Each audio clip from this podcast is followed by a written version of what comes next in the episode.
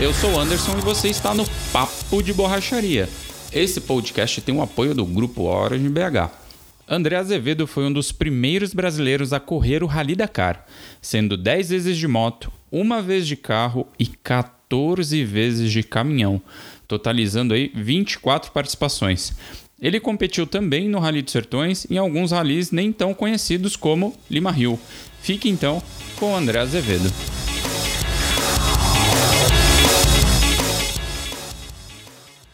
André, conta pra gente, o que é o Dakar? O que é essa prova de enduro?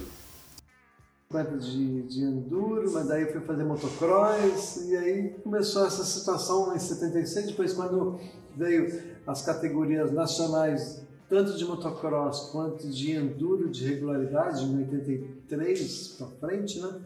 E aí é onde que eu tomei o rumo do enduro de regularidade. Então eu já tinha essa experiência na competição. E aí, 87, no enduro de regularidade, que era o enduro das montanhas, a gente ganhando, a gente falou, ah, vamos Inspirou usar um pouquinho, participar do É, usar só um pouquinho, né? Só sair daqui para para subir para o Dakar. É o que a gente brinca, é sair do kart direto para a Fórmula 1. Perfeito. A gente não passou pela Fórmula 3, pela Fórmula. nem Fórmula Ford, Fórmula 3, Fórmula 2, Fórmula 1. Porque a gente não tinha dinheiro em casa e era muito difícil conseguir um patrocínio para essas etapas iniciais ou intermediárias por causa de não ter tanta divulgação. Então vamos, vamos no primeiro. E aí, e aí o cara falou assim, mas isso a gente não conseguia nem para nossa motocicleta. Ela falou, ah, eu vou caminhar a Honda 250 que eu como. eu vou atravessar o Saara com ela. Qual foi a primeira moto que você correu, Dakar? Foi com uma Yamaha 600 XT. Uma XT600? É. é a minha moto, inclusive. Ah, é a moto que eu tenho que me faz muito então, feliz. Aí. É uma moto uh, que uh, tem uma durabilidade sabe? A XT, e a, minha, a nossa lá, é, já tinha é lendária, né? Yamaha é lendária no Dakar, né? É lendária. E aí foi, foi mas foi começou com a primeira XT600 que tinha um tanque de 50 litros, né? Porque a gente tinha que ter autonomia para atravessar 450 quilômetros no deserto, na areia fofa. Cara. Então era um saco de cimento que você colocava duas vezes por dia na moto, porque e as como, etapas. Como que a moto se comporta com esse peso. No... A gente tá falando de andar na areia, a gente não tá falando de andar ah, na 130 km por hora. Não, mas aí tem a parte de dunas que não é 130, é 20. É, é, é, isso ninguém conta, isso ninguém conta. E eu dei uma relida, né? Eu já ah. tinha lido o Grãos de Areia, um livro que eu indico para todo mundo, muito bacana, que conta como foi toda essa trajetória, tanto sua quanto do Clever. E ali eu entendi que nos três ou quatro primeiros anos, não me recordo de cabeça, vocês não tinham patrocínio, não tinham nada. Então vocês precisam nem apoio, vocês precisam levar tudo com vocês. Isso. Manutenção era tudo com vocês. Que é aquela foto da primeira. que foi. Né, oh, é, vamos é, lá. A, a divulgação. Tá Thalita vai colocar a foto aí pra então, gente. Ali foi a primeira rally que a gente participou e foram três anos. Não, é assim. outra foto. Essa aí já é. Essa eu acho que quando você foi campeão. Foi em 91. Em 91, exatamente. É. Tem uma ah. outra foto ali que Sussu, o Anderson vai lá ajudar. Mas então, andar com a moto dessa pesada é complicado, porque não era só os 50 quilos de tanque que esvaziava, daí tinha que botar de novo. Era 50 litros de gasolina? Sim. E aí tinha mais 50 quilos de bagagem porque não tinha apoio. Que é essa foto. Que é essa, essa foto, aí. Isso aí é uma foto de 88, janeiro de 88, Caraca. numa região de areia de deserto lá na Argélia. Então, pra você ver a quantidade de bagagem lá, lá atrás, mais o tanque, e na lateral é um tanquinho de gasolina de, cinco, de, de água obrigatório de 5 litros. Tem um amigo Esse... nosso que viajou para Atacama, que parece você, sim. Mas só que foi isso aqui tem uns três anos atrás. Ele foi para ah. Atacama e ele achou que estava no Dakar. Levou a casa. Não, e, e você, falou, você falou da água.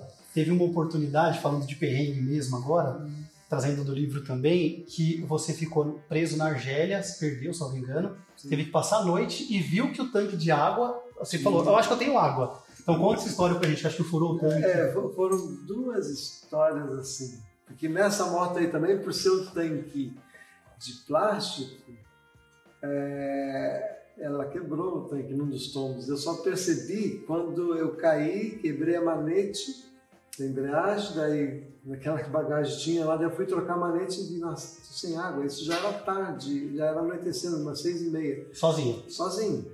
Nossa. Porque é, o Cleber já tinha abandonado nessa etapa que a gente participou, né? E aí eu tô vendo uns 400 metros longe, assim, um cara que estava no anoitecer. Eu vi que tinha uma moto lá na frente e fiquei ali uns 20 minutos. Falei, pô, esse cara tá parado lá antes de estar, eu achei que ele pudesse vir até mim para ver o que está acontecendo. Troquei a manete, montei a carga novamente, porque aqueles 50 quilos de bagagem ali eram três malas separadas que eu fiz para poder facilitar a bagagem, né? E aí eu vi que não tinha mais água, porque num dos tombos daqueles dias, o plástico quebrou e fiquei sem água. Eu falei, nossa, e ainda faltava uns 300, 400 quilômetros para chegar à noite, lá em Tamarracete. Mas você passou a noite no deserto? Nessa vez não. Daí quando eu passo perto desse piloto, é um piloto japonês, e o cara parece não para parar. Eu estava ali, eu fui andar, né? Eu parei e o cara começou a falar para mim, ó, oh, eu tô sozinho aqui, deixa eu ir na garupa com você. Eu falei, não, não vou tirar a bagagem que ali na moto para levar você. Você tem que aguentar, esperar o caminhão vassoura, que é o caminhão que vem varrendo. Vai pista. recolhendo quem fica para trás, né? Que Pegando o pneu que perde, é, peça que cai. É, é. Naquela época era só as pessoas. Nem a moto pegava. Nem a moto pegava? Não, largava lá. O Cléber teve que abandonar a moto lá nesse. É, porque. Ele. É que antes não tinha GPS, não tinha essa estrutura, não tinha nada. Nada. É. E ali, eu, aí no final, eu falei que não ia fazer isso com ele, ele falou assim, tem que preparar psicologicamente para enfrentar, né? Isso em inglês com japonês. aí eu saio correndo, ele quer me agarrar na moto, assim, please save my life, ele queria botar não, sabe? Essa foi uma situação de falta de água. A outra foi já em 93, daí já era uma moto, era a XT 660, nessa, né? E aí eu tive que nessa pernoitar. Né? Tinha água, e, mas não tinha comida. Né? Daí, por que, que eu pernoitei no deserto? E quando você decide fazer isso, é abandonar a prova. Se você porque, dorme no deserto, você abandona a prova. Mais ou menos porque você tem uma hora certa de largar no dia seguinte. Se você não largar, você está desclassificado. Entendi. Então, essa decisão de dormir no deserto significava desclassificação para gente. Depois de tanto esforço e preparo? É, só que eu, eu, eu dormi no deserto por causa do que? Eu fui cortar o caminho. Era o primeiro ano de GPS e eu já estava fora da competição, estava em deslocamento. Eu falei assim: é, eu não vou fazer a rota que está mais longa, então eu vou fazer uma reta moto, estou indo, daí eu estou indo, né? E aí anoitece e os rastros não tem mais. E aí comecei a ir naquele rumo, só que o GPS me indicava. E a, daí estava com a, TN, com a XT. Com a XT a 660 e ela era o fixo, falava. Então você não conseguia ver aonde estavam as dunas. E Isso. pegava as dunas de cara. Porque você desviava de alguma coisa assim, você pegava e ela não subia. Já estou ali várias vezes, mas várias. Daí, por volta da meia-noite, eu falei assim, a próxima atolada eu vou ficar por aqui. Daí o exaustão física, mental, falta de comida, só via de vez em quando os olhinhos vermelhos de algum animal perto, mas ninguém, ninguém. E, aí, e a sensação, não dá medo, desespero ali, né? Ah, eu acredito em Deus, ele me protegeu lá, graças a Deus. Sabe, a gente sente a mão, né? E tem que ter bastante fé, tem até um Sim. capítulo que aborda isso, né? Sim. Então eu estava tranquilo comigo. Eu sabia que eu estava errado, porque eu fiz essa opção de diminuir o. Né, na matemática lá na escola, qual é a menor distância entre dois pontos? Uma reta. Foi que eu fui fazer uma reta. Só que de moto, à noite era uma outra condição, porque de dia eu passaria tranquilo, mas à noite que foi o problema. Daí anoiteceu, andei até meia-noite, dormi. Aconteceu o seguinte: muito frio, isso é na Argélia, muito frio à noite, eu te, daí eu falei, eu vou dormir no lado da moto, porque ela atolou, não atolou nada, atolou em cima. Assim, de é. dia ele faz quantos graus, mais ou menos? Não é quente, porque é inverno. Certo, mas à é, noite a temperatura... Lá no hemisfério norte. Então de dia nessa região faz 20, 25, e à noite menos 3, menos 4, depende de onde você está. Se for mais para o sul, daí é maior um pouquinho, claro. né, vai subindo esse delta T. Mas daí eu dormi do lado da moto assim, Uns 50 minutos depois, acordei de frio na ponta dos dedos do pé e da mão. Não É, de extremidade é a pior coisa que pode acontecer de Sim. congelar, né? Porque a circulação Sim. do sangue ali. Né? Isso. E aí, como eu tinha gasolina e estava a moto perfeita, eu liguei a moto, tirei a bota, coloquei na ponta do escapamento e fiquei ali esquentando a mão, a, a mão Uhum. na luva, né? Botei a outra, no escapamento, esquentou, botei e dormi mais uns 50 minutos. E foi até isso, até umas 5 e meia, 6 horas da manhã. E o fato de você ter dormido fez com que você fosse desclassificado? Deixa, ainda tem história. Ah, então Ah. continua a história. Daí amanheceu, sabia que estava à esquerda, à direita da rota, daí eu falei, eu vou cortar reto na direção da, da- da- do traço original. Subi as dunas que eu estava, um cordão de dunas, não vi ninguém, nem rastro. Desci mais um vale, subi uma cordão de dunas, o outro nada, vou mais um pouco, reto, uns 5 quilômetros mais ou menos, a 90 graus do que eu estava fazendo, encontrei o rastro das, das pessoas. Aí falei, ah, era aqui que era o caminho. Segui, cheguei mais ou menos umas 9 horas no asfalto, para depois ir para o acampamento que era da noite O acampamento base, né? Isso. Cheguei lá no asfalto e vi um carro da Citroën. Eu falei, mas o que o cara está fazendo aqui? Perguntei para ele, falou, não, os carros eh, não chegaram, alguma coisa assim. Eu falei, "Ah, eu peguei o asfalto e fui para o acampamento. Cheguei lá mais ou menos 11 horas da manhã. E quando eu chego no acampamento, eu vejo a organização e algumas pessoas chegando, tipo assim, oh, legal, batendo palma. Mas o que, que aconteceu? Você é a nona moto a chegar. Caraca. De quantas? 48 que tinham largado. Ô, louco. Ou seja, Nossa. Então aquela Então tinha noite, mais 39 largados tudo no largada, perdidas. Caraca. A- aquela noite que eu fiquei no deserto, muitas pessoas ficaram no deserto pela dificuldade das dunas que a organização não tinha mensurado. Então não era só onde que eu estava, mas eles também passaram isso. E aí o que, que a organização fez para não pra não eh, desclassificar tanta gente? Sim. cancelaram aquela etapa, fizeram deslocamento e quem chegasse até as duas da tarde estava dentro da prova. Então eu tinha chegado às 11 horas, descansei, ia sair em comboio todo mundo para a etapa do dia seguinte, porque daí o time da prova no dia 9 tem que largar de lá para ser lá. Então, Também vai ser descanso aí, ainda. É, deu um deslocamento. E aí só chegaram 12 motos, das 48 que largaram. Isso foi em 93? 93. Em 93 foi o primeiro ano que você foi campeão na sua categoria? Ou- Foi o Clever. Foi, foi o Clever? O Clever foi campeão nesse ano de 93. E você tinha sido campeão um ano antes? 91. Em 91, 91. então foi campeão, que foi o primeiro sul-americano. Isso. Tem a foto aqui Tanto- da do É que ele foi o 91. primeiro sul-americano a concluir o Dakar e o primeiro sul-americano a ser campeão do Dakar. Então, assim, é, o- é, o- é, o- é outro. Cara, são duas estrelinhas, já É. foi o Romero. Tá. O concluí foi na terceira participação em 90, que eu fiquei em segundo lugar na categoria 600 cilindradas. E aí a gente mostrou um pouco para as pessoas que estava no caminho certo. Daí em 91, daí eu fui com a Tenerê, É, aquela, E aí aquela que eu- foto ali, ó. que é- Aquela Aquela foto, foto, com o número, é. numeral Boa. 25. 25 e M de maratona, categoria que é as motos de série, preparadas para andar no deserto. Quantos cavalos? Não, a gente não, Não mexe, não mexer mexe no motor? É. Então, Na o época era é de fábrica. resistência, né, durabilidade. Tá. Então, e você não pode trocar o motor na categoria maratona. Então Entendi. tem peças na categoria maratona que você compra na moto na loja, a prepara para o deserto, que é suspensão, umas reforçadas, Entendi. tem toda a parte de painel, do, de boca, Mecânica, não. Ou seja, só, só tem- pode estrutural. até fazer, tem um escapamento que a gente troca, Tá. mas é, para ganhar durabilidade, já que a gente não tem peças para trocar Ah. durante o rally, então ficou original porque são motos super resistentes. Daí foi onde ganhei a categoria maratona. Parabéns aí, então, pela, pela Boa. conquista, primeiro sul-americano. Cheguei lá, Representou muito o Brasil. ah, ali eu tô olhando até a foto da saudade e falo assim, ah, meu camelo quase morreu no caminho.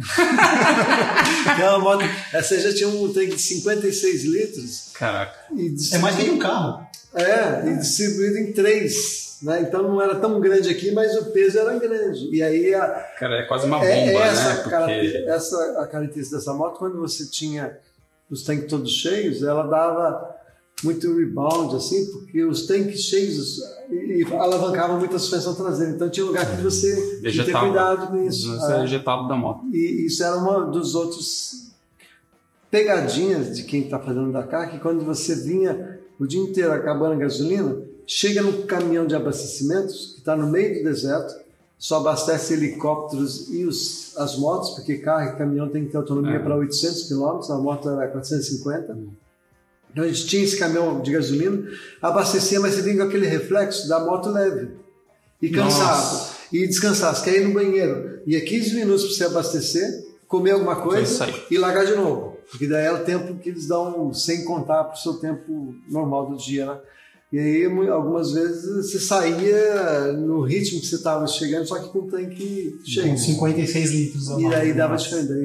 Uma vez eu levei um tombo, nesse 93, eu levei um tombo por causa disso, que estava numa região lá que eh, se tá tanta coisa para você concentrar, navegação, a bússola, achar o roteiro, enfim, daí... eh, A tensão E como- fica um, você- túnel, um túnel, uma visão de túnel, Sim, né? sim. Porque você só olha para uma coisa para depois pegar a métrica disso para comparar com isso para a direção. Pra entender você tem que É. acertar as coisas, né? Acertar o E, e você que correu tantas vezes, tanto de moto, foram 10 de moto e, se não me engano, 13 ou 14 de caminhão e uma de carro. Só pra dar. É, agora 10 de moto, uma de carro e,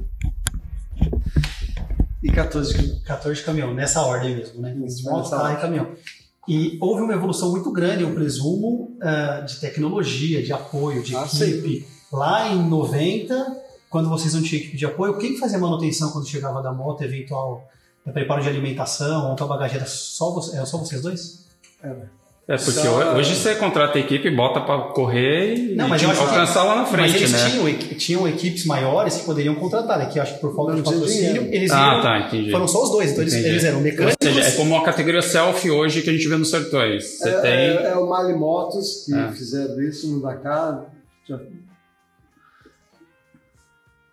De uns 20 anos para cá, acho que começou essa, essa categoria, sabe? De Sim. Mali Moto, que é onde. Porque no começo a organização não te dava facilidade nenhuma.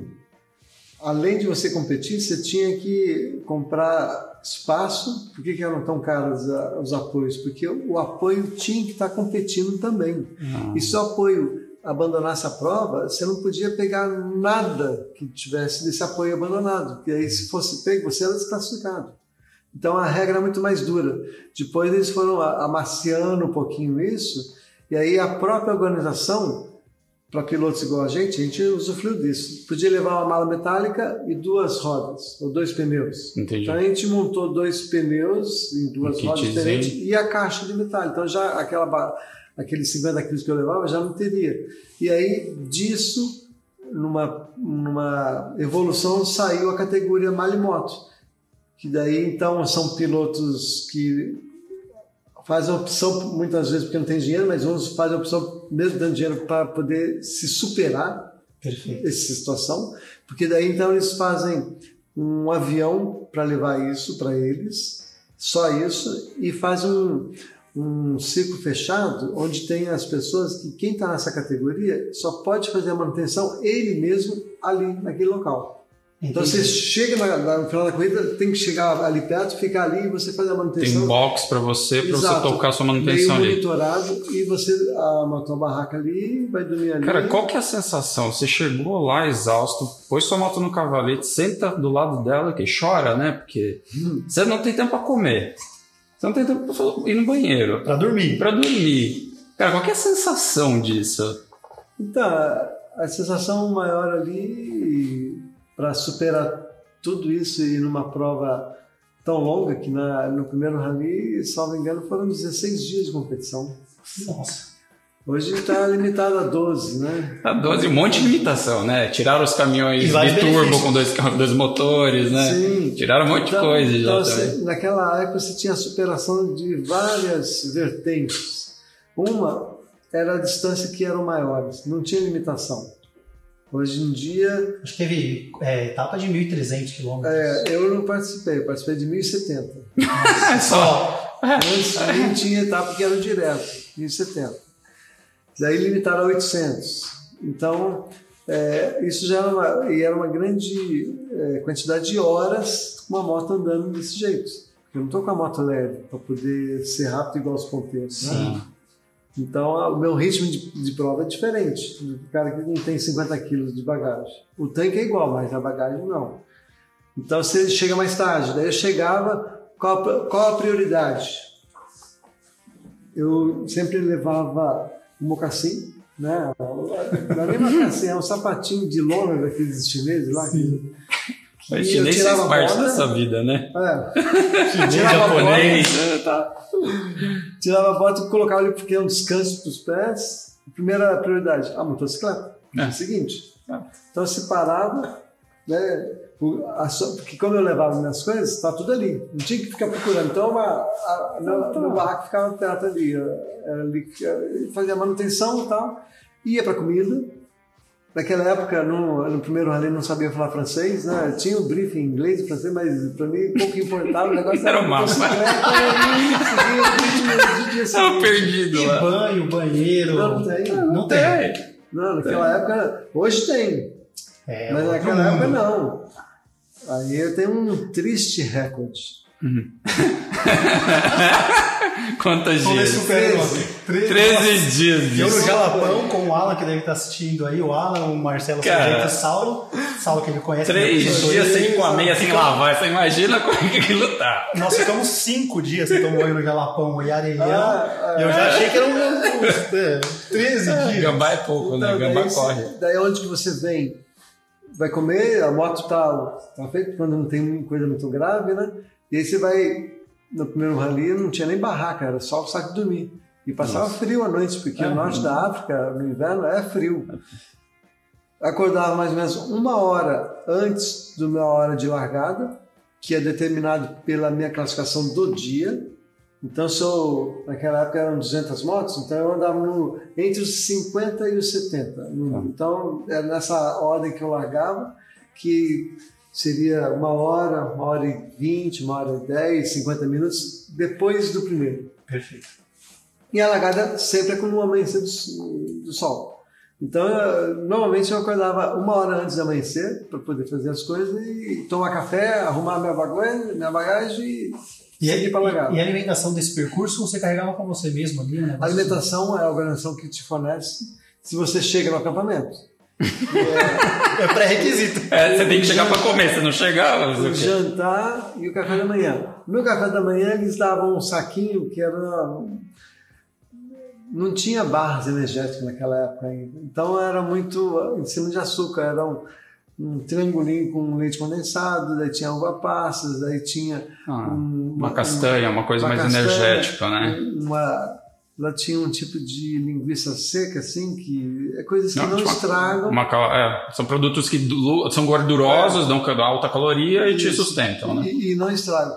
E aí eles recomendavam, na época, que não tinha nada de GPS ou de monitoramento de posicionamento, então você tinha que ter comida e água para durar três dias, se você tivesse alguma pane e tivesse que esperar o apoio, então, o resgate chegar. Então, se sua moto quebra no meio do deserto, existe a possibilidade de eles demorarem até três dias, ou talvez mais. É, porque para te localizar então, sem rastreador, você tinha, não, tinha, não tinha rastreador naquela época. É, é mapeamento de área, é resgate. Então, é, se você não aprendesse a ler as estrelas, né? É, você não ia Eles te obrigavam a levar fora os 5 litros d'água um isqueiro para botar fogo se precisasse na moto. Para virar sinalizador? Isso. É. Fumígenos para de dia e para noite. Caraca. É um espelhinho para fazer sinal, né? O sinal. É, e uma baliza que era enorme, assim, que eles usavam de barco, só que pro o pessoal fazer uma aceleração é porque um raio de 40 km. Você, você inverteu, na verdade, você saiu da água e foi para a areia, que é o mesmo é, mar, o mesmo deserto. Ou seja... E a tecnologia que tinha naquela época era, era isso. Era olho, era olho. A tecnologia era buscar o cara no olho. Hoje, hoje o, o cara que tem medo de brotar cama daqui, entendeu? Ele, ele tem Bom que ver esse, esse, vídeo. Não, a, galera, a galera aqui tá com medo de. Tá, Jalapão já tem gente que. É, exatamente. O cara olha o mapa, ele tá com o mapa na mão digital. Com o spot que ele Com o spot, não vou não. É, e naquela época não tinha GPS, então era uma bússola que tinha ali, que a gente recebia a planilha, e aí o pessoal da organização fala assim: leva um mapa da região, para você se se você estiver perdido e é. estiver com a moto ainda ou com o carro andando, você vai para a direção de uma cidade. Então a gente teve que aprender um pouco de navegação e a gente foi bater na porta lá do Amiclink, que dois anos antes de 85 ele tinha atravessado o Oceano Atlântico remando, né? Então ele sozinho. Só, só. Então, Vamos deixar para o final. As perguntas foram, foram, foram coisas que foram acontecendo assim e uma superação tremenda, porque banho você esquece. Mesmo que se tivesse água, aquele frio, acho que não ia tomar banho. Só se eu fosse que nem piloto de ponta, que eu chegava 8, 9 horas da noite, 6 horas quando eu chegava cedo, os caras chegavam 2, 6 horas da Nossa, tarde. uma folga fazer churrasco. Sim. Tava fazendo E, e churrasco. com fisioterapia. É. Inclusive, Ah, fisioterapia vai. e, e da massagem tem uma história engraçada aqui quando vocês, acho que já sabem qual é, quando vocês tinham equipe já de apoio que o seu primo, Luizão. o Luizão, Ah. te arrumou um massagista, eu acho que você riu porque foi nessa, é nessa história. Então, é, história é muito boa. Eu cheguei, eh, isso já era no Mali. Então eu cheguei no. E o Luizão é muito. Fala muito nada de nada, mas consegue se. Comunicativo comunicar. ali. Exato. Então lá no meio do deserto, uma cidade, uma, um lugarejo do Mali, ele conseguiu um massagista. um local assim de uns dois metros de altura. E olha que quando ele ele foi apresentado, ele chegou assim, já começou a fazer massagem na minha mão assim. Sabe? Nossa, que delícia! Eu, depois de 12, 14 horas andando de moto, o cara já chega e já. já Só ali já. Nossa, e aí foi um, um refresco que eu tive lá, que o Luizão proporcionou para mim, assim, de uma forma da, da, da boa relação que ele tem com todo mundo. Né? Mas quando ele falou que tinha arrumado um Eu não massagista, tinha acreditado. Daí nem falei, é ele. Tá? na hora que viu um, Ah. um negão lá de, de dois metros, mas compensou, preso. Não, porque sim, o cansaço não, né, e, e ser de boa, ele já falava francês, ali são ex-comandantes franceses, daí teve um diálogo, né? O Luizão usava dessa, um pouco do francês que ele conhece para se comunicar lá naquela região, mas era muito da mímica. Assim, Muito na mímica. E ele até consertou um avião que ele estava aqui. organização- Como assim? Um avião? Tinha um, Consertou um avião. lá para ajudar os povos, os governos locais, então a organização também se utiliza de serviço durante a competição seja, dos, se apoia- dos governos locais. Ou então, seja, fomentava o local, né? alguns aviões é, alugados para a organização para transportar os mecânicos, os jornalistas, e ele estava num desses aviões. E o avião quebrou manche. E ele tinha o quê? Um Durepox. Brasileiro.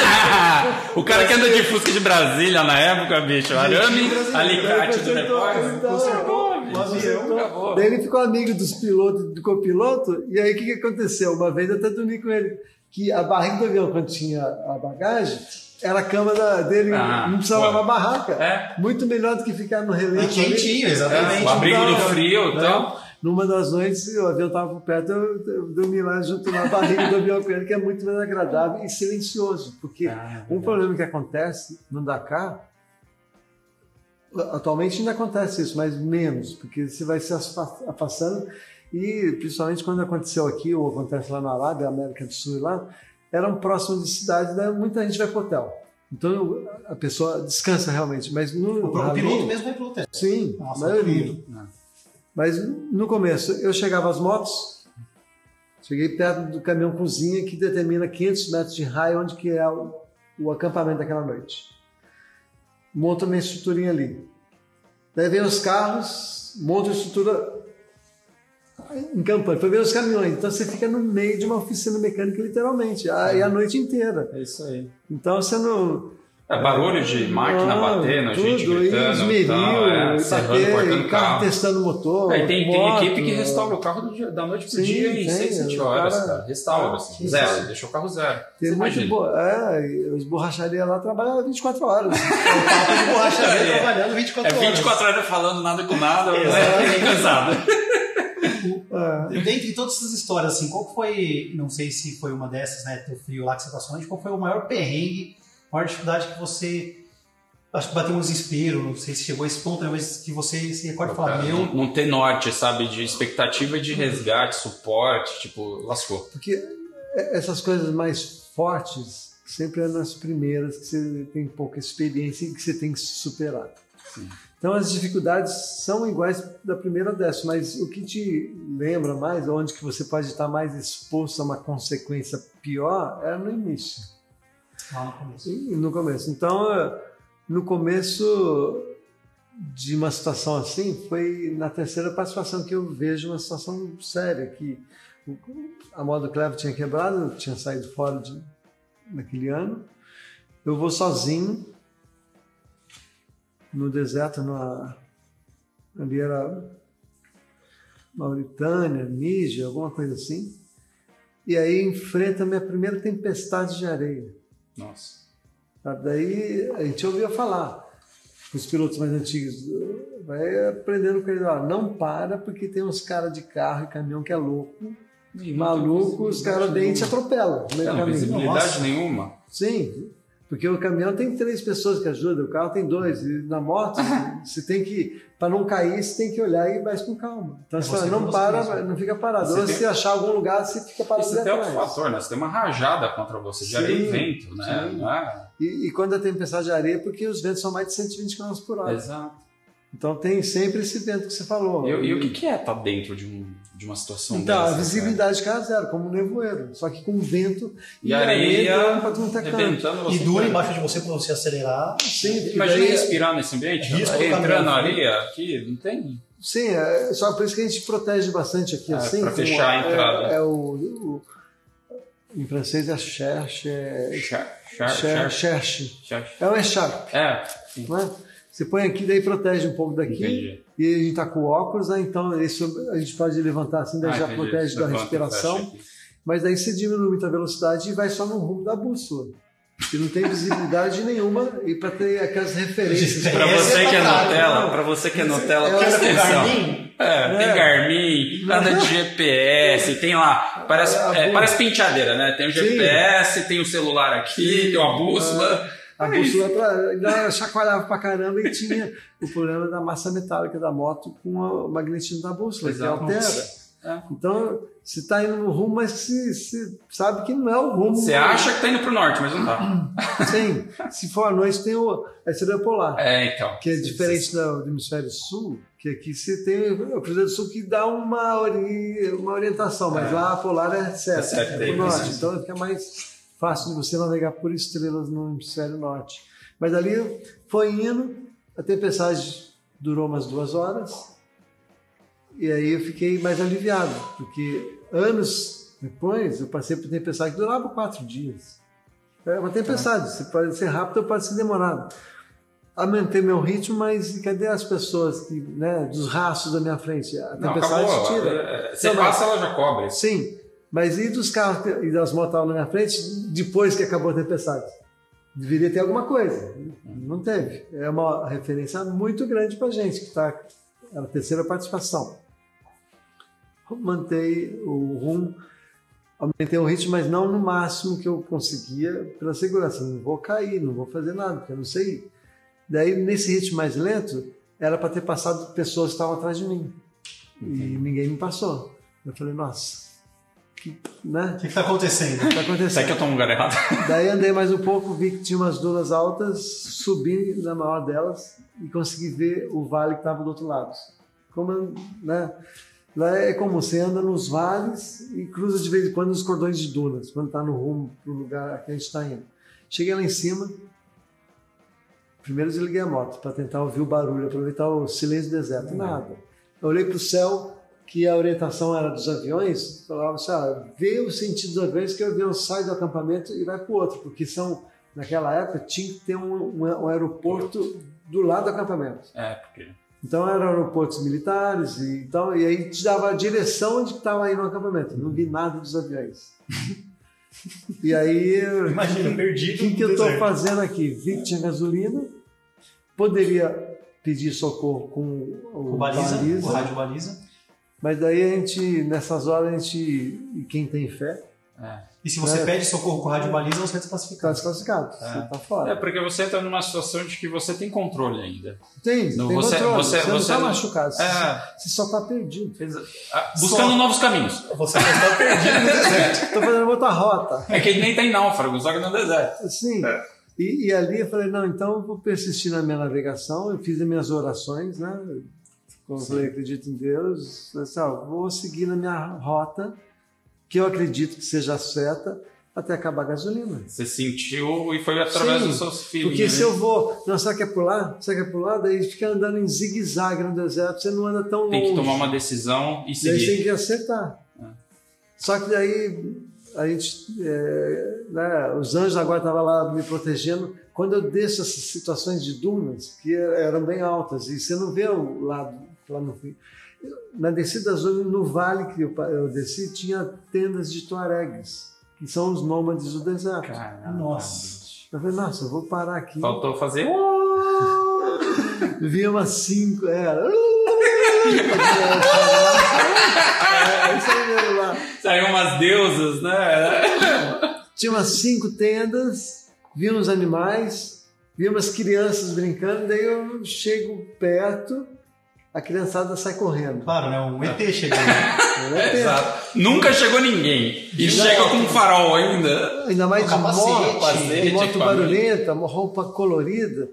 Daí eu fico meio receoso, porque eu já tinha ouvido falar de pilotos franceses sendo é, molestados por locais, porque eram ex-colônias francesas. Entendi. Então tem a bandeira do Brasil, né? Ah, Daí identificar. Fiquei na moto, não sou francesa, e não desliguei a moto, mas quando eu parei na frente da barraca, o Tuareg saiu.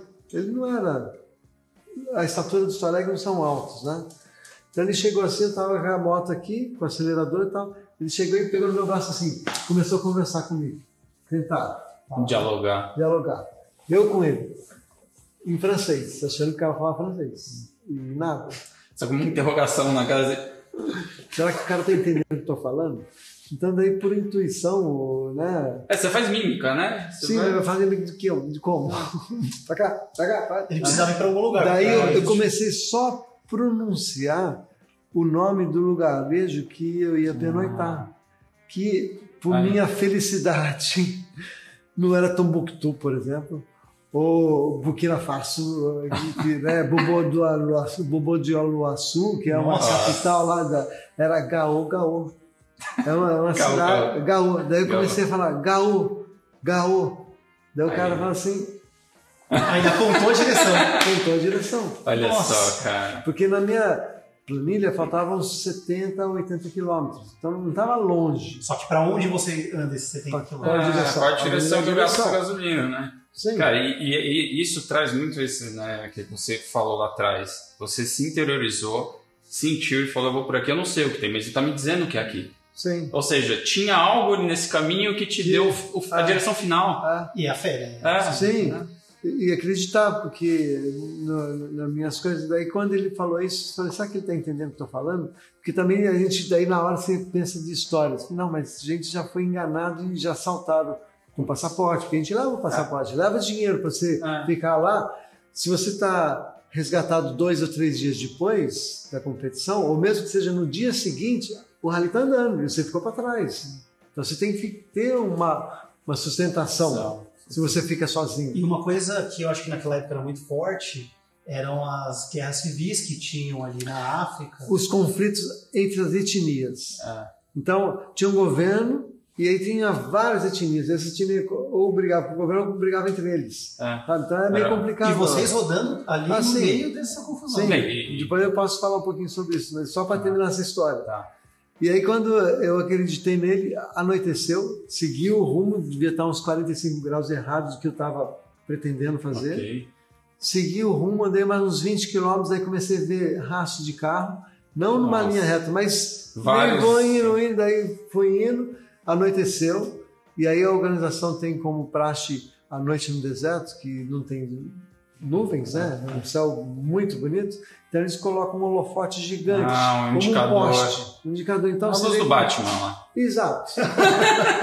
Só não tem o bate lá, né?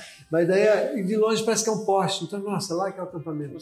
Que te facilita, porque se você depende de, visualização para chegar no acampamento, você pode se perder. Ah. Mas com aquele iluminação lá, então eu É, cheguei no acampamento à noite. Porque o- a linha de horizonte, a, a luz, por mais que tenha Sim. tudo acesa, ela é ondular. E aí você não tem aquela referência de distância nenhuma, Não, né? Você, você não tem tem. uma onda de luz vindo até você. É um mar. É uma referência. Sim. Aí É. você fala, eu tô, é, é uma miragem? Aquela foi bem forte, não foi miragem, foi, Foi ela mesmo, né? E daí quando eu chego, é, a primeira coisa que a gente vê é a ordem de classificação para depois de comer e fazer a manutenção. É, você quer saber se tá do participando ainda. Se eu chego muito tarde é comer e manutenção. Se for um pouquinho mais cedo é manutenção, comer e ver resultado. Então eu já peguei, passei, vi o resultado e aí já fui ver um que foi uma surpresa grande eu tive naquele dia. Porque foi a minha primeira vitória numa etapa do Rally Dakar. Cara, E passando por todos aqueles perrengues. Daí eu falei, nossa, ainda bem que Deus colocou aquele Tuareg para me falar qual o caminho que mais reto para essa E, cidade. e ainda bem que você entregou e confiou a isso. Sim, Na intuição. porque na competição do rally, muitas vezes você anda muito, 80% do tempo que você está na competição sem ver ninguém. Você pode ver o rastro, ou alguém te ultrapassar, ou você ultrapassar alguém, mas muitas vezes é, você não vê ninguém. Então eu não sabia o que estava acontecendo com as outras pessoas. Entendi. E aí foi indo, e foi a primeira vez que a gente chegou, a história da primeira vez. Daí, superando isso e outras dificuldades imensas, mais um pouquinho para frente, a gente conseguiu. Cara. E o Luiz, é, Luizão ainda não tinha comigo. Era, a gente só tinha feito uma opção de levar, tinha dinheiro para levar uma pessoa. Vou levar um mecânico ou um jornalista, O que, que a gente precisa? Para dar mais resultado. É, É, que o então, jornalismo vai agregar, É, vai então, trazer. o ponto é esse, a estratégia. Mecânica você já fez, já aprendeu. Já tinha feito, tava eu e o seja, fazendo. vocês já resolveram Então, isso. Por dois anos. É. Embora não tinha chego, mas a gente sabia que dava Assim, Pra contornar. para contornar. Então é importante né, estrategicamente para a equipe era ter muito mais resultado de mídia no Brasil para conseguir uma equipe Isso- melhor. o Isso entra muito, entra muito no que a gente vem pensando, né? Em como a gente traz o conteúdo de forma estratégica para olhar para o horizonte. E não para olhar no sentido de, de se dar no bem. imediato. É, do Exato. imediato, né? E- e é até- pensando nisso. Como é, que eu, como é que eu financio esse meu propósito? Sim. E, e a história de ter participado no rally assim, você dá muito conhecimento assim para diversas áreas da sua vida. E aí você está trazendo uma aí, porque um imediatista, não, vou querer ganhar. Mas quer. quebra porque você tem muito mais percentual de quebrar e não chegar do que ganhar onde chegar no final. Então, vou levar um jornalista que vai dar dando Notícias durante de lá para notícias cá. e de uma forma mais ordenada. É, agregou pra vida, né? Todos os Sim. conhecimentos ali do. Sim, sim. Falando, falando de trazer ali o patrocínio e a visibilidade, uma pergunta do Barba, inclusive, que eu acho legal já que estamos no tema, de acho que é de quando você já corria de caminhão, Uhum. que da, da dinâmica, da diferença quando foi alterada a carro- a carroceria do caminhão, deixa eu entender aqui a pergunta, a equipe Lubrax alterou a carroceria fechada do caminhão por de lona. para ganhar peso.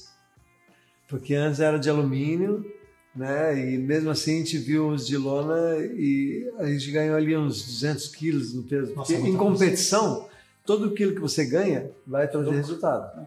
O caminhão que eu competia era de, era de competição, não era de apoio, né? Mas levava uma coisinha para o Cleber e o Jean que estava de moto. Mas era, era o mínimo do mínimo. Então a gente teve, só que num rally, que a gente estava fazendo lá em Burkina Faso, já Ah. terminando o rally, uma região de, de muita floresta, muita floresta, poucas florestas, mas com árvores. Não é que eu, eu bato a traseira do caminhão, arranca a tampa traseira dele e só fica a lona assim. E aí todas as coisas dentro tá tudo preso, né? Não é nada solto Areia. lá, mas a parte traseira ficou pelo caminho. E aí tem um, O que deveria ser bem comum, né? e, e o caminhão é Tatra, né, da República Tcheca. E daí nesse ano tinha o Tcheco, o mecânico que ia com a gente, o Mira, né? O Michael era o navegador e eu era o piloto. Daí os fãs da República Tcheca fizeram a réplica desse caminhão que ficou tão diferente Cara, em, em papel. Papel? Em papel. É, os- um origami. é, os, os, os, os tchecos lá têm uma, algumas dessas habilidades, daí tem, é um, pra mim é um troféu. E aí eu fui um ano seguinte para testar o caminhão, né? E aí o, o Mira me deu um troféuzinho que é um caminhão em miniatura, mas aí com todo o desenho que tava o caminhão, Nossa, naquele, do jeito que ele ficou. Porque daí, como ficou um caminhão diferente, foi reproduzido em algumas revistas aquele caminhão. E aí chegou no final lá em Dakar, né? E aí eh, tem lá como um troféu. Legal. Mais um, né? Dentre Ah, alguns que é, estamos presenciando é, aqui, aqui em casa é muito mais na lembrança e na minha caverna que tem É, as para quem é, aqui. o pessoal talvez não esteja conseguindo ver, mas atrás dele ali a gente tem um troféu, do- dois dos Dakar e um dos Sertões. Então. Aquele símbolo é. de quem já foi para Bolívia, lá no Salar, e é. vê o símbolo oficial do Dakar, tem, tem duas estatuetas aqui que representam é. muito mais. E outra pergunta aqui que quem mandou foi o Ricardo E. Filho, não sei, às vezes a gente conhece por apelido, né? É. É, dentre todas as participações do Dakar, algum momento ou etapa se destacou como a mais gratificante para você? Porque acho que talvez de superação. Claro, tem, tem, todas, tem, porque tem várias de superação assim, né? E aí às vezes o ano que eu ganhei, a etapa que eu ganhei, é, quando eu não, quando eu caí e não ah, tem uma história na etapa que eu ganhei em 91, antes na região do sul da Argélia, alguma coisa assim eu levei um tombo e fiquei desmaiado. E na nossa preparação da moto, como a baliza era grande, a gente falou: não quero tomar espaço nas coisas, vamos achar um lugar onde que a gente possa colocar e só usar em último caso. Sim. E quando é, os dois, eu quando eu acordei, os dois pilotos que tinham parado para acionar a baliza para chamar o médico estavam procurando e não tinham achado, porque na preparação a gente cortou o banco, tirou o estofado da parte traseira aqui e fizemos um velcro. Então ela não ficava aparente. É. é. E aí os caras não conseguiam. Falaram, não, tô bem, tô bem, não precisa. Porque se o cara liga essa baliza, eu tô desclassificado. E foi o ano que eu ganhei. O, Nossa. O, o Rally Caraca, 91. bicho, foi. Só demorasse um pouquinho mais para acordar. Ou seja, você ficou é. na linha tênue de, de, de não dar certo o tempo inteiro. O tempo inteiro. Mas existe essa obrigação, se um piloto encontra outro lá desmaiado, Sim. ele precisa acionar a baliza em nome Para poder chamar, porque o piloto não vai saber o que está acontecendo comigo. Claro. E aí a, o que, a baliza que foi acionada, você está desclassificado. É, porque é resgate. No último resgate, ele pode acionar dele, daí ele, ó, acionei por causa disso. Mas ainda bem que eu fui rápido, né? E por sorte estava lá escondido. Depois disso, acho que foi narrado que no ano seguinte era obrigado a você botar. Ó, Brasileiro mudando as regras. Deixa, deixa, deixa, vai ter uma blitz ali, peraí. Então, daí, daí pra frente, no ano seguinte, tinha que colocar um selinho, baliza e a flechinha. Sim, é. tipo extintor, né? Exato, porque até então não tinha. É. Daí pra frente, você tem que sinalizar onde que tá a baliza. Então a gente vê que aquela era, o Dakar estava se construindo todo Sim, ano. Sim, todo ano. Toda, dessa parte do monitoramento, né? Quando começou pelo satélite saber onde você está, daí a rádio baliza ficou e, fora. E, qual que é a sensação, né? Porque você, você veio de uma. Não, daí só não completei ah. a resposta ah, é, tá. disso, mas é uma, a primeira vez que eu vejo o Oceano Atlântico, porque eu tinha tentado duas vezes e não tinha conseguido. Então, quando eu, na penúltima etapa do rally, chegando lá em Dakar, com, e, e vi o Oceano Atlântico, e com uma historinha também engraçada. Então compartilha com a gente. que foi uma sensação gostosa. Saí, então eu saí para a penúltima etapa. No meio do deserto, fomos lá para Santo Luís, que é uma cidade para o norte de Dakar. De Santo Luís a gente vai para Dakar. Chego na especial, eu não tinha percebido que eu tinha com, a, com o pé num deslocamento. É, eram três tanques da moto. Hum. Os dois de trás tinham desconectado e tinha vazado gasolina. Nossa, perigo. E aí eu falei, sabe que eu vou ter gasolina para acabar a etapa. No finalzinho? Sim, faltando no penúltimo dia. Daí eu vou lá, peço gasolina para todo mundo e o pessoal, não, não tem, não tem. E, e aí aquela coisa do relacionamento. A moto tinha sido preparada na Yamaha Itália. E quando eu fui na Yamaha Itália, você né, conversa é. e tal. E quem que estava lá no piloto da Yamaha Itália? Ed Orioli, que já tinha sido campeão de Cagiva, não sei, mas era um dos top e ele ganhou o rally daquele ano. Que legal. E aí ele vê minha situação assim e fala assim: não, vem aqui que eu vou te dar 5 litros de gasolina. Então o cara estava ganhando o rally naquele ano e que ganhou o rally, é, confirmou, me deu 5 litros. Então, todos os outros lá que, que eu, eu, eu, tinha conhecido um pouco do pessoal da Yamaha França, os caras, né, né? E você vê que a solidariedade dele não Sim. impactou para que ele fosse campeão. Não. Não tirou o mérito dele, ele ganhou do mesmo jeito. Sim, sim, sim. E aí, cinco anos depois, o Ed Orioli veio fazer o Rally dos Sertões, que começava aqui no Brasil, é, aqui no Sul, né, é no Brasil. É. E aí eu nunca participei de sessões de moto.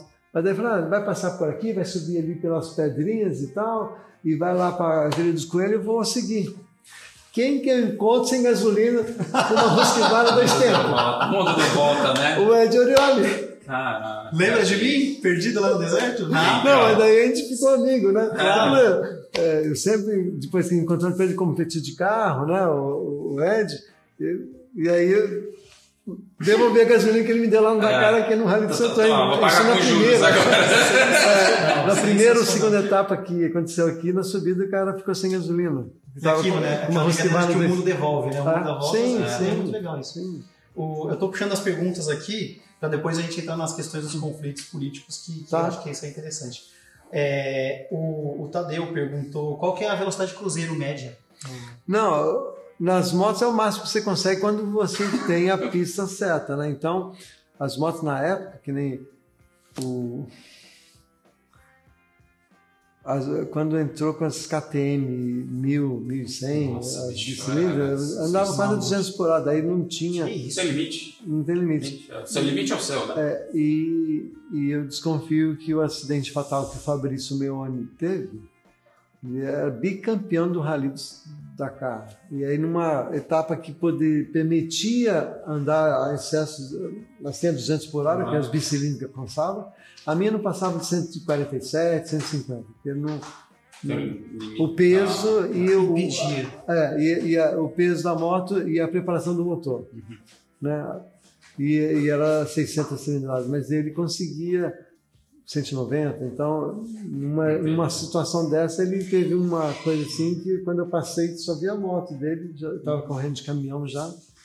E Você aí, presenciou ali, né? Um pedaço. é, não o já- ele acidente, já mas- tinha. Já tinha se resolvido assim, né? eu- uma coisa que eu tinha muito receio era isso. Eu de caminhão Atropelar ou de carro, é, nem atropelar, mas ver uma moto caída e, e- era KTM, parecia garoto de Jean.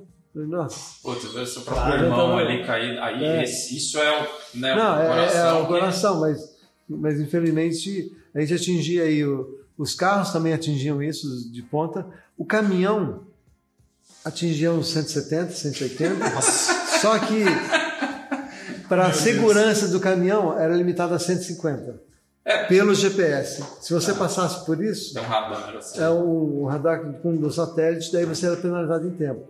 Mas isso é só para gerar segurança para caminhão. Mas... Cara, o que, que é passar na duna com o negócio daqui? Então, né? Isso é-. Você não vê nada, né, de moto já. A hora que você vai de caminhão, no- no- sim, mas era gostoso o caminhão.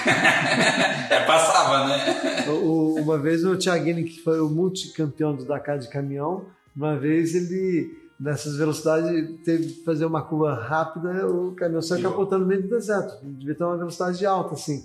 Só que daí a organização fala, não, é para ter segurança para os caminhões, mas qual a diferença de 150 a 180? O No capotamento meu ponto de vista, é muito É. pouco. Era porque em algumas etapas o caminhão estava chegando tão perto dos carros e a força política do lobby dos carros eram maiores, então os caras, como é que a gente vai deixar o caminhão um pouco mais lento?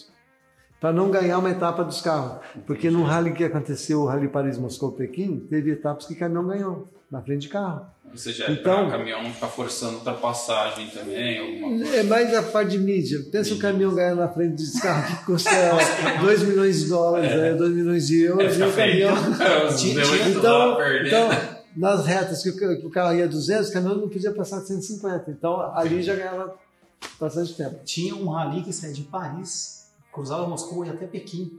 Eu fiz esse em 96, Eu eu, em 95, eu, claro. E- eu não Isso aí foi que 16.800 quilômetros, Caraca. quase 20 dias de A rally. gente vai ter que marcar outra live Ah, pra ver tem- que eu ouvi desse rally e depois tem. os sertões. Cara, tem que marcar. Nós tem nem muito falando do assunto. sertão ainda, né? Não, nem falando. Nem chegamos. Olha, Não, a gente só nem tá a falta falando de 91 e entrou agora. Nos 91, caminhões, é. caminhões. Caminhões que começou em 99. É, olha só. É, é muita história, é muita Ah, história. Não, tem. Tem, Tem, tem.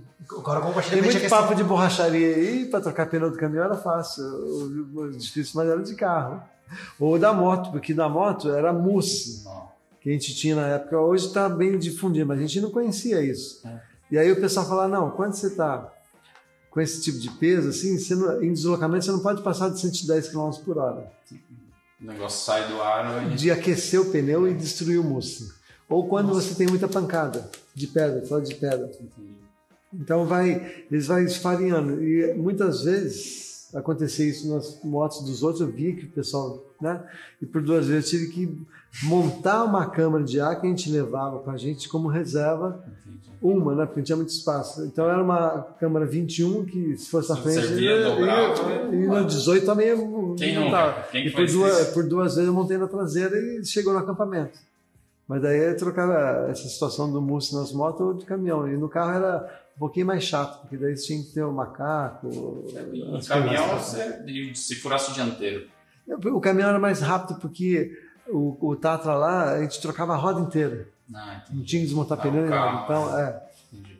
Agora tem, tem uma falando, parceria. é, falando de pneu aí, o Motobike Júnior perguntou qual, qual pneu é bom.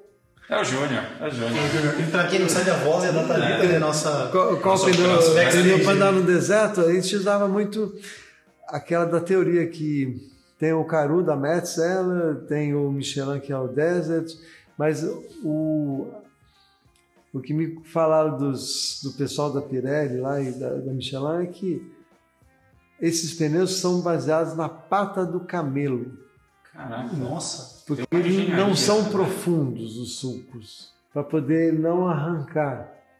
Ah, não ficar com a força. Então, um pneu de motocross não anda bem na areia. Então, tem que ser aquela que você tenha um, um perfil menor, só que fique mais largo, essas coisas assim. Então, onde que Ah, veio ou seja, o o contato com o conceito? solo é maior É, é. para não cavar.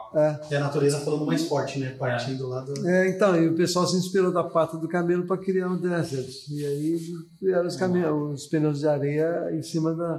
Então, então Ah, respondi, a né? natureza, como é que ensina a gente? Ó, Júnior, nunca mais pergunte que pneu é bom. Ó, tá É, respondido pelo mestre aqui. Mas- Exatamente. Mas o camelo andar na- no bar já não funciona, daí você tem que botar um pneu de cross. Ou seja, tem pneu para todo terreno, né? Exato. Final é isso, né? Só falta o piloto. É, o- E essas questões políticas eu acho legal trazer, porque os É. conflitos eu acho que deveriam trazer muito, até, até medo. sim, de, né, foi que Medo o nada. rally veio para a América do Sul por causa de conflitos políticos. O primeiro que a gente enfrentou foi em 91, quando uma rajada de metralhadora pegou um, matou um piloto de caminhão. Nossa, E para quem é um pouquinho mais experiente que nem eu, vai lembrar que naquela época a esquadra americana estava em frente ao, a Trípoli, na Líbia, querendo bombardear uma fábrica de armamento químico do Gaddafi. Caraca. Então aí a gente entrou na Mauritânia, que era um país que apoiava a Líbia. Que essa é são do Saddam? do Saddam Hussein Do Saddam também. Hussein, É, é. Só que era o Gaddafi que era da Líbia, né? Nossa. E aí, quando a gente chegou ali no aeroporto, a gente sentiu que poderia ser sequestrado todo mundo. Sabe? Que nem aconteceu em algumas embaixadas americanas pelo mundo aí, né? E aí ficou meio tenso. Ainda mais quando chegamos nessa situação, com os Estados Unidos lá querendo atacar a Líbia, o país apoiando a Líbia, e o, o- no aeroporto que a gente ficou extremamente militarizado e com a morte de um cara por um atentado de Vocês estavam dentro de um vespeiro. Sim. Cara, tava todo mundo oriçado ali pra acontecer alguma coisa. Era- Fora isso, teve é, foi uma situação de mais coisa mundial que afetou lá. Outras vezes foram pequenos arrastões que acontecia, mas pelo pela os Tuaregs são pessoas boníssimas, sabe? Sempre eu tive uma boa acolhida, mesmo falando a língua deles. Mas nas necessidades o pessoal é de, é no deserto né? o pessoal ajuda outro, mas tem pessoas que é de extrema ou é tá lá para aproveitar da gente. Então os arrastões que teve foram para pegar equipamentos para os terroristas que estão por ali É também. isso, é pra financiar. Sim. Ou seja, não é nada Pra que a gente não melhorar. conhece, né? É, Todo é lugar tem diferente. as tribos boas, as tribos Sim, que fazem sim, de uso sim. disso para se Ou, beneficiar. ou as pessoas estão focadas de uma forma mais extremista, né? É. que nem teve uma etapa que foi eh, cancelada, voltando para a Mauritânia, porque o, Al- o Al-Qaeda eh, do Bin Laden era centro de treinamento terrorista Só. no meio do deserto. Só. Então, a organização sabendo disso, e 2008, quando isso tudo com a, a inteligência francesa dando informações para a organização. Já conseguiu organizar um rally lá. Sim, não, e, e para evitar essas coisas, esses conflitos. Você imagina Em isso 2000, no noticiário mundial, né? Sim, em 2000 o rally foi parado por cinco dias porque a, a inteligência francesa avisou a organização que tinha uma coluna de metálicos indo ao ponto do rally. Que, que coluna que é essa? Era um pessoal da Argélia acho que querendo fazer alguma coisa. O rally cancelou, cinco dias, vieram os Antonov, aqueles aviões gigantes, sendo transportados para onde? Para a Líbia. Porque o Gaddafi estava lá e era seguro. O pessoal falou, aqui no meu quintal ninguém mexe. Mas quando não tem uma situação dessa, você vê que os Estados Unidos fez um grande erro quando assumiu a atacar o Kuwait, depois o Iraque, com Saddam Hussein, depois o pessoal assim, né, foi indo. E aí está até hoje essa situação meio E você conturbada enxerga, lá. você tem que se preocupar em atravessar o deserto, conseguir comer, você não toma banho, ainda tem as questões políticas. Sim, de, Cara, de uma outra acidente fatal que aconteceu, daí isso já na- no antigo Sahara espanhol, quando a Mauritânia foi encampando uma região que estava em litígio ali, né? O pessoal foi sendo expulso e largando mina pelo caminho. caraca, Então, eu conheci mal. pessoas do Uruguai que eram soldados da ONU, só que o Uruguai mandava para lá, e estavam lá no- nesse lugar fazendo um rastreamento com aqueles detectores metais de minas para deixar mais seguro aquela região entre a Mauritânia e Senegal, ali, onde que era o antigo Saara espanhol. E aí um caminhão errou um pouco a rota, Nossa. passou por cima de uma mina, explodiu e ele morreu carbonizado. Isso foi em 95 isso que aconteceu. Nossa. Então tem essas coisas extras que quando em 2008 teve essa grande ameaça, de até falaram lá de ter mísseis terra-ar para poder pegar os helicópteros, essas coisas assim, Ah.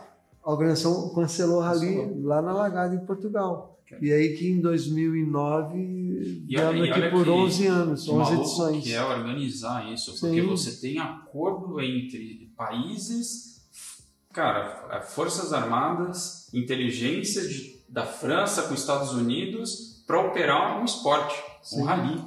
E assim, não vamos por quê? Ah, porque tá tendo um grupo de terroristas ali. Que, Tipo, mesmo, sim. mesmo assim você se depara com acidentes graves É. como ah, o da mina, o rapaz lá, É. o piloto de caminhão que Então, tá fadado ao risco. Em né? 99, Isso. na estreia de, da, na categoria caminhão, a gente estava, chegamos em terceiro lugar. É, o- é aquele troféu ali, eu acho. Aquele ali. É o maior lá. 99. É, 99 foi. É, o terceiro lugar, então, aquele esse de aí, 99. Terceiro lugar. É, A gente parou para soldar uma coisa no caminhão, né, a gente tinha solda e tal, daí chegamos uma noitezinha no acampamento. E quando a gente chegou, a gente foi para o briefing, o que tinha acontecido? 50 veículos tinham sido parados, porque quando anoitece, os, os helicópteros não voam, então não tem a segurança. Entendi. Não pode garantir. O pessoal fez um- um- uma ração em 50 carros, Nossa. incluindo caminhões que estavam atrás da gente. Porque caminhão é, Sabe é o último a dá? largar, então é o que é o último a chegar. Mas quem está com problema, e aí roubava passaporte, roubava o carro, Qual roubava que é o essas interesse coisas. do passaporte? Vender, usar? Porque daí Se mascarava como Sim, é. pessoa, né? você com passaporte brasileiro, o pessoal fala assim, é, é o que mais gosta, porque brasileiro É o tem Coringa. biotipo muito diferente. Ah, Coringa. é, Então, se colocava falsificação com a tua foto assim, e aí tinha um passaporte. Ninguém vai É, pensar. você Exato. olha aqui pros válido. três e você É. consegue se passar por país É, completamente sim. distinto. Se você é um japonês aqui, qualquer brasileiro. Mas daí. e, e a partir desse ano de 99, a organização só voltou nos países onde que tinham a presença do exército nesses lugares mais prováveis, sabe?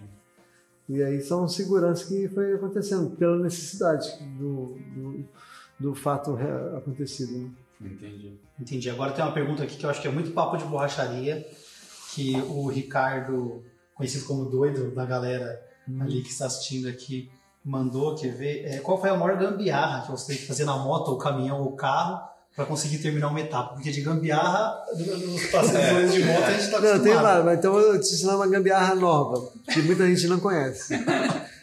Daquela é moto. gambiarra, é. Daquela moto que eu tava com a Teneré seis- eh, a 600, né? Que era tanque de fibra. Eu levei um tombo e aí começou a minar a gasolina, porque a fibra vai indo. E por sorte, eu tinha conversado no ano anterior com um cara que estava com tanque e me deu um toque sobre isso.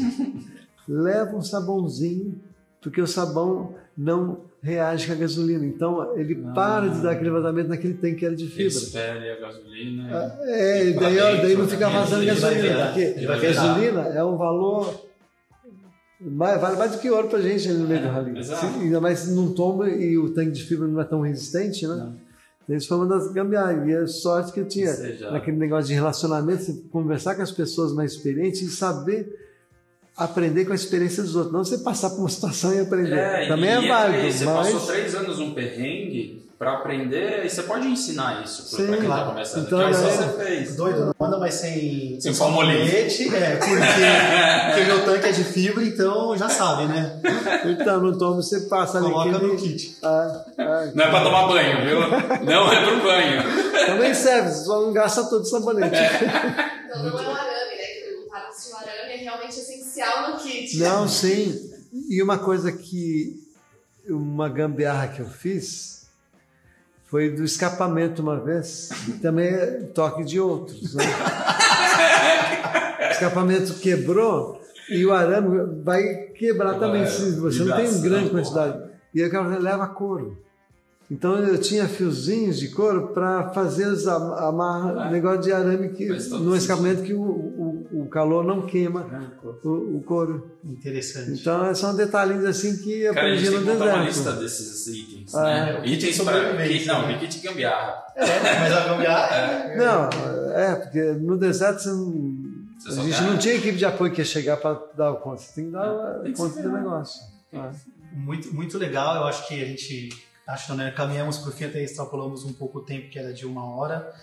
E acho que tem uma última pergunta aqui que, que é interessante, eu só estou buscando ela, que é referente à, à sensação de, de gratidão que você teve ali com todas essas participações. Como que é para você, lá, lá para o André, como que é para o André olhar para trás e falar tudo isso me trouxe, que isso te trouxe lição de vida, né?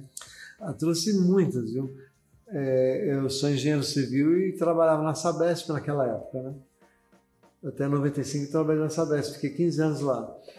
E aqui você vê um tanto desperdício de água, muito. Você vê que entra uma campanha danada pela, pelo problema hídrico brasileiro, mas naquela época não tinha isso, mas eu trabalhando na Sabesp sabia do desperdício. O, o quanto eu valorizei à minha volta, mesmo sabendo essas coisas, de abrir uma torneira e sair água. Água limpa, potável. Isso é a realidade no Brasil ainda. Sim, você abre uma água, nossa, está saindo vida por ali. E ainda muita gente não tem essa consciência. Né? E lá no deserto, o que, que se faz por falta d'água ou pela água mínima que se tem lá?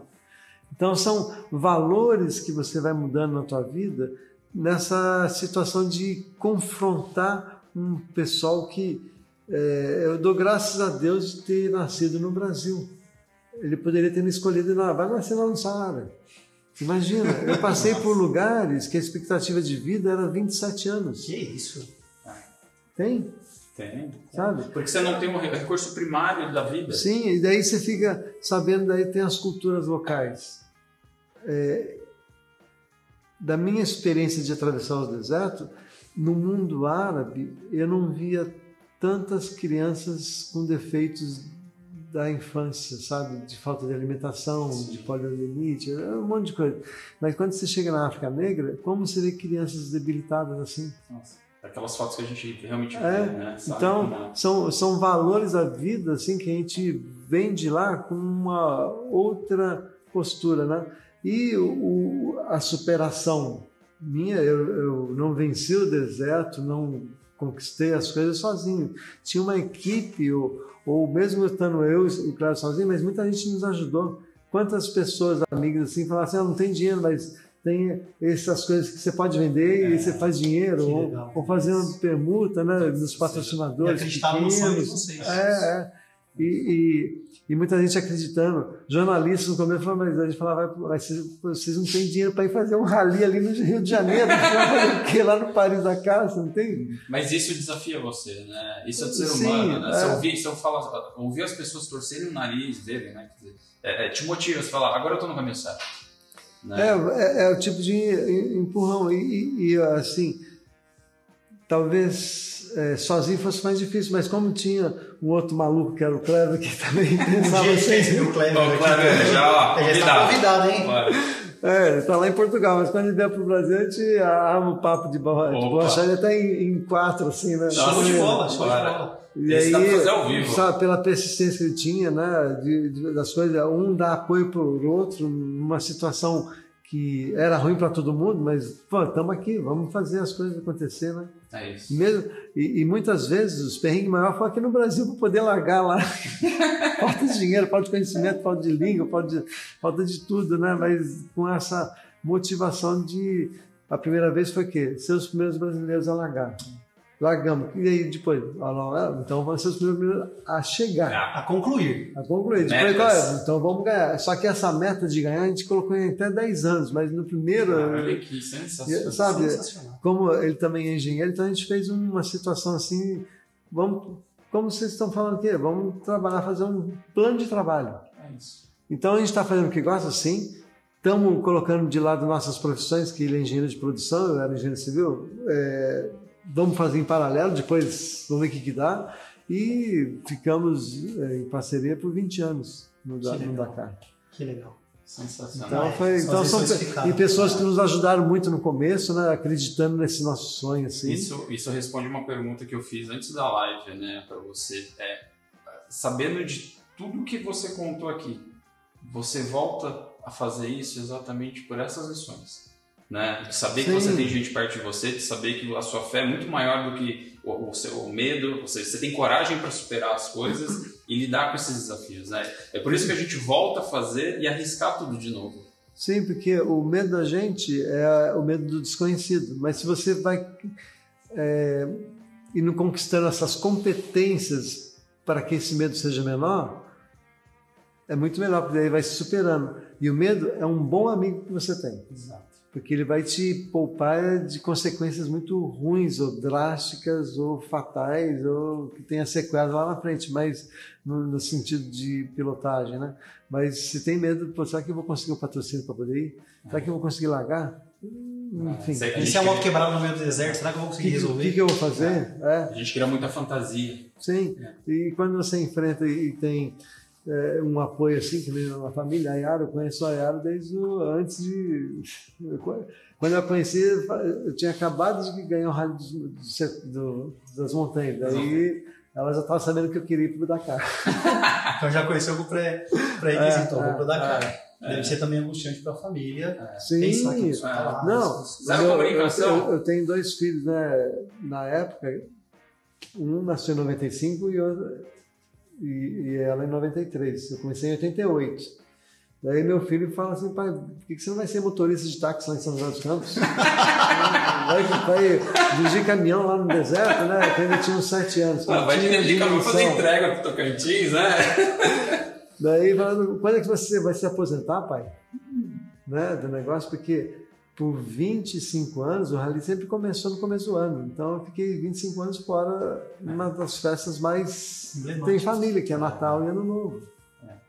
No, na, no- no- na parte final, assim, de 2005 para cá, quando eles eram grandes também, que não dava tanto trabalho para ela tomar conta sozinha, eles me acompanharam alguma coisa lá, mas no começo da infância, não passei com eles.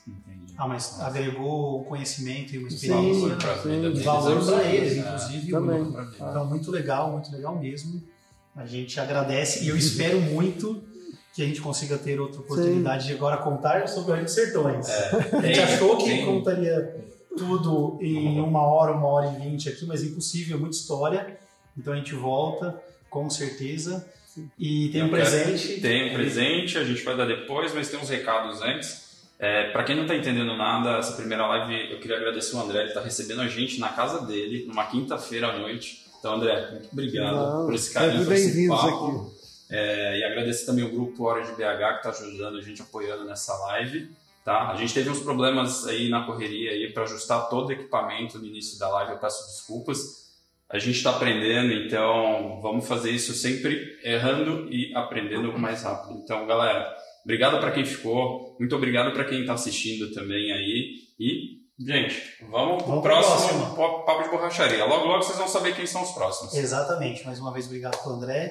a Orange também, que é do mesmo jeito que alguém acreditou no André para vende esse sofá para conseguir ir para lá, a Orange acreditou na gente É antes isso. mesmo da primeira live, para estarmos aqui hoje começando aí esse projeto que com certeza vai muito longe. Né?